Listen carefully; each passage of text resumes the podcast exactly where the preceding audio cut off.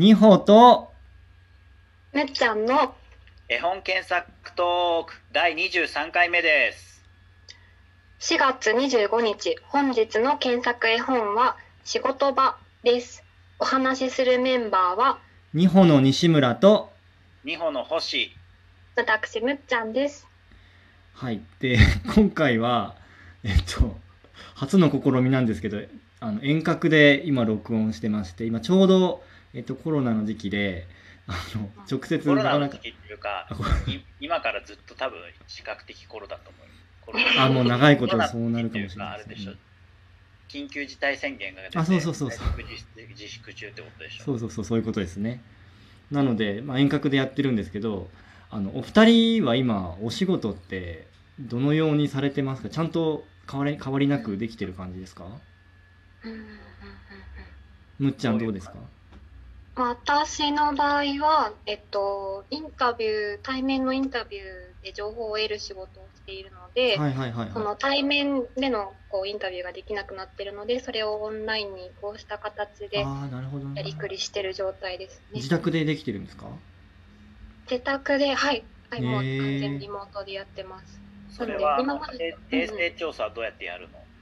定性調査をだからあのビデオうんこれこそ Zoom 的にあのビデオ越しでやるっていうのもありますしそのテキストベースでこう投稿をし合って情報を入手していくっていう方法とっていう感じですかね。うーんテキストベースって何を使うんですか？えー、なんかいろんな定性インタビュー用にあるんですよプラットフォームあ、そうなんだ。うん既存のツールがあるんですね。そうなんですよ。えそれを利用しています星さんはどうですか？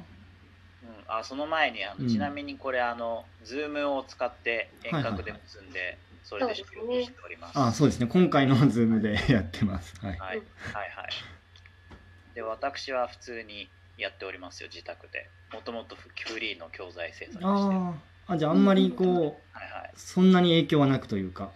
いや影響という意味で言うと、うん。西村さんとのユニットの2本がイベントが中心になったりそうですね。が あのブックハウスカフェさんが神保町にあるところが、うん。うんあの予約制円の入室になったりっていうところで、うん。そういう意味での機械損失はたくさんあります。うね、ん。日本が出てばっかりだったのでイベントをすごいたくさん企画してたんですけど、うん。まあ、それをオンラインでイベントしようっていうので挑戦してますよね。そうですね。うん。でなんかこう最近になるとこういつも以上になんか仕事に対するなんかこの仕事はなんか休業しなきゃいけないとかこの仕事はあの変わりなくできるとかってこう仕事に対する見方がちょっと変わってきてるような気もするんですけど、まあ、そんなつながりで、えっと、今日の検索の絵本は「仕事場」っていう絵本なんですけど、えっと、これをじゃあまず検索してみましょうか。はい。仕事場絵本で検索していただいて、はい。で画像でますかね。イメージ検索で、はい。はい。これはご存知ですか？私は知らなかったです。うんうんうん。僕もそんなにあのパラパラっとしか読んだことがなかくて、うんうん。まあ、タイトルとか存在はすごい知っているんですいいるんですけど、はいはいはいはい。なかなかじっくり眺めたことは、はい、うん、これ実はあの私が今回うん。提案した絵本ではあるんですけど、はい、うんうん木村さんと一緒に作ったというかあの2本のうん、「こんな顔してあげよ」っていう絵本が3月にはい、うん。出まして、出たんですけれども、うん、その想定をしてくださってるあ方がー坂川事務所っていううんうんうん。坂川さんっていううん。あの女性の方でうん。成田さんと一緒に今やられてるんですけどその坂川さんの事務所にお打ち合わせというかお話ししに行った時に、うん、えっと棚にというかあのなんていうか飾られて飾られてたっていうか置いてあったはいはい。のがこの仕事場ですね。なるほど。そういうなので、そうういうシチュエーションなので、もちろん仕事場は坂川さんが、事務所の坂川さん、坂川事務所が、ん、うん、えー、と想定しているっていうころで、たくさんあの実はシリーズが出てて、僕もなんか表紙は知ってたんですけど、はい、うん。中のじっくり見たことはなくて、うん。うん坂川さんの事務所に行った後に、うん。えー、と新宿の紀ノ国屋さんに寄って、うなんをのなんかパラパラとめくって、へー。これはすごいその実際の仕事場の様子があの、うんうんうん。いろいろ見られて面白いなと思ったっていうので、うん。あのなんていうか共有したっていうか、はいはいはいはあの検索絵本にちょっと取り上げてもらってるっていうような感じです。いこれでめちゃめちゃ細かいですよね絵が。ねすごいですね。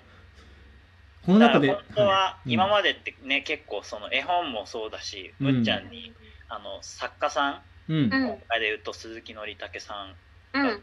その作家さんではあるんですけど、はい結構はいあの検索する流れになることが多かったと思うんですよねその人生とか。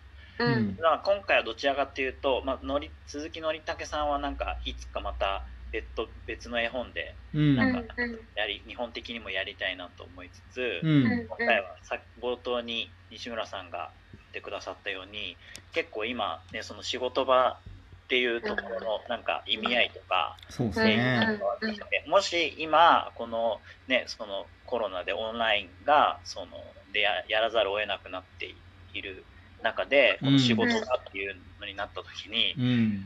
あの全然絵柄が変わってくるだろうなっていうのをちょっと話したいなっていうのを少し確かにな。今の時期だとまた描かれ方って変わってきますよね。全然違うだろうね、うん。うん。選ばれる職業もまた違うでしょうしね、そうでしょうね、うん。またこれから出てくる職業もあるだろうし。うん。はいはいはい。あー確かに確かに。だからもしかしたら、うんそのあのなんだろうな。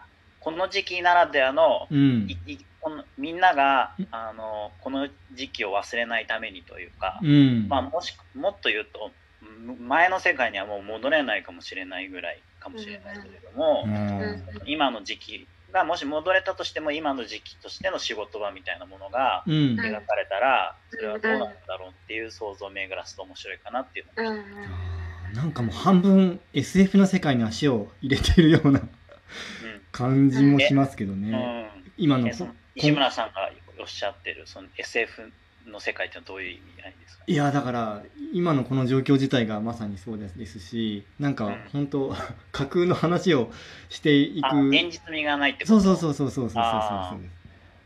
なんか本当にどうなっちゃうんだろう今後っていうなんかなかなか想像がしにくい部分があるっていうので。渦中にいてね。だからそれこそ今実はこれを収録してるのは4月22日ですけれども、うん。この配信をしている20あの5日？5うん。日にもうどうなってるかすらもわからない、ね、わかんないですよね、はいうんすごい世界観に突入がいるけれども、うんまあその準備できることをしつつ何か急切迫した事柄が起こったら動けるようにしておくみたいなうん。のかなみたいなのをちょっと思ってますけどね。確かにな。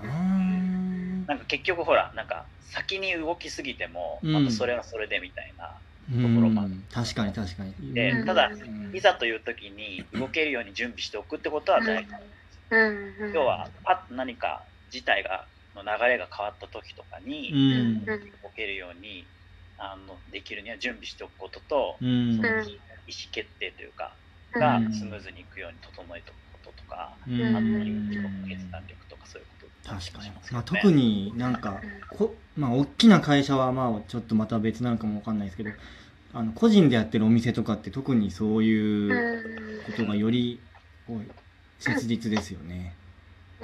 西村さんそのおっしゃったようなどういう意味で、いやいやいやなんか例えば大きい会社だったら、まあ、うん。まあ会社にもよるんでしょうけどうん。なんかまだこう多少こう蓄えのある会社だったらまだまだちょっとはいはい。い財務的にってことか。あそうそうそうそうあの経済的に。うん。でもうなんか個人のお店ってその今ブックハウスカフェさんで展示もやってますけどうん。ブックハウスカフェカフェさんも結構、まあ、苦肉の策でいろいろな策を練られてると思うんですけど、まあ、そういうことをこうどんどんこうやっていかなきゃなっていうなんかすごい大変だなっていう感じが。そうですよね、うん。だからその身軽さで言うとねそういうどれだけ固定費を抑えられるかみたいなこととか、うん。あのそれそもそもこの仕事場をさっきそのもう戻ることあるんだろうかみたいに言ったのもそうなんだけど、うん。仕事残る仕事場あのうん。消える仕事場みたいなのが、うん。怖いですねそれ。いやいやあの仕事場が消えることと仕事が消えることとはまた違うからさ、あーなるほど。またほら職業のさ肩書きのあり方とかも多分変わってくるのかもしれないし、うん。だからもはやこの仕事場という絵本シリーズ自体がうん。ある種の歴史的遺産になるそうですね。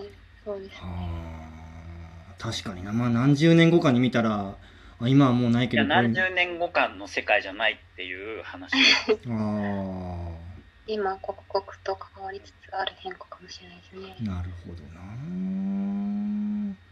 なんかよくなんでしょうね。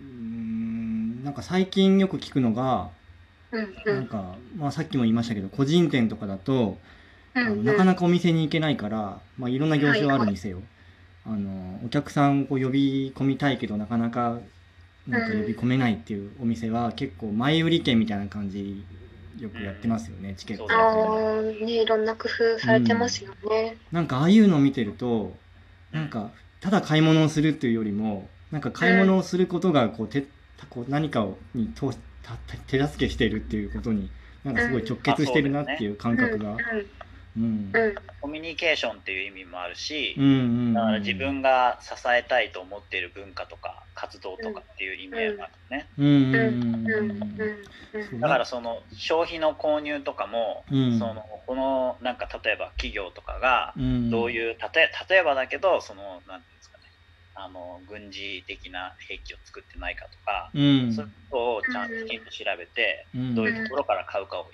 決定しようみたいなのも国際的に動きがあるああなるほど。そういうのがあるんですね。だから実はお金を払うっていうのは、うん。政治の投票みたいな意味合いがうん。もしかしたらあるかもしれないですよね。いやそれ本当僕もそう思います。なんか新しく新しくっていうか10万円が今もらえるかもっていう話がありますけどうんなんかそれもこうどこに投資しようかなみたいなこう感覚でこうみんな使うんだろうなっていうのをちそのょっと。10万をどう使うかってことね。そうそうそうそうそう、ううん。んまあそんなところで。なんか日本検索トークとは思えないあと。んな回もあるということで。はい。でこれで今日はちょっと終わりになりますので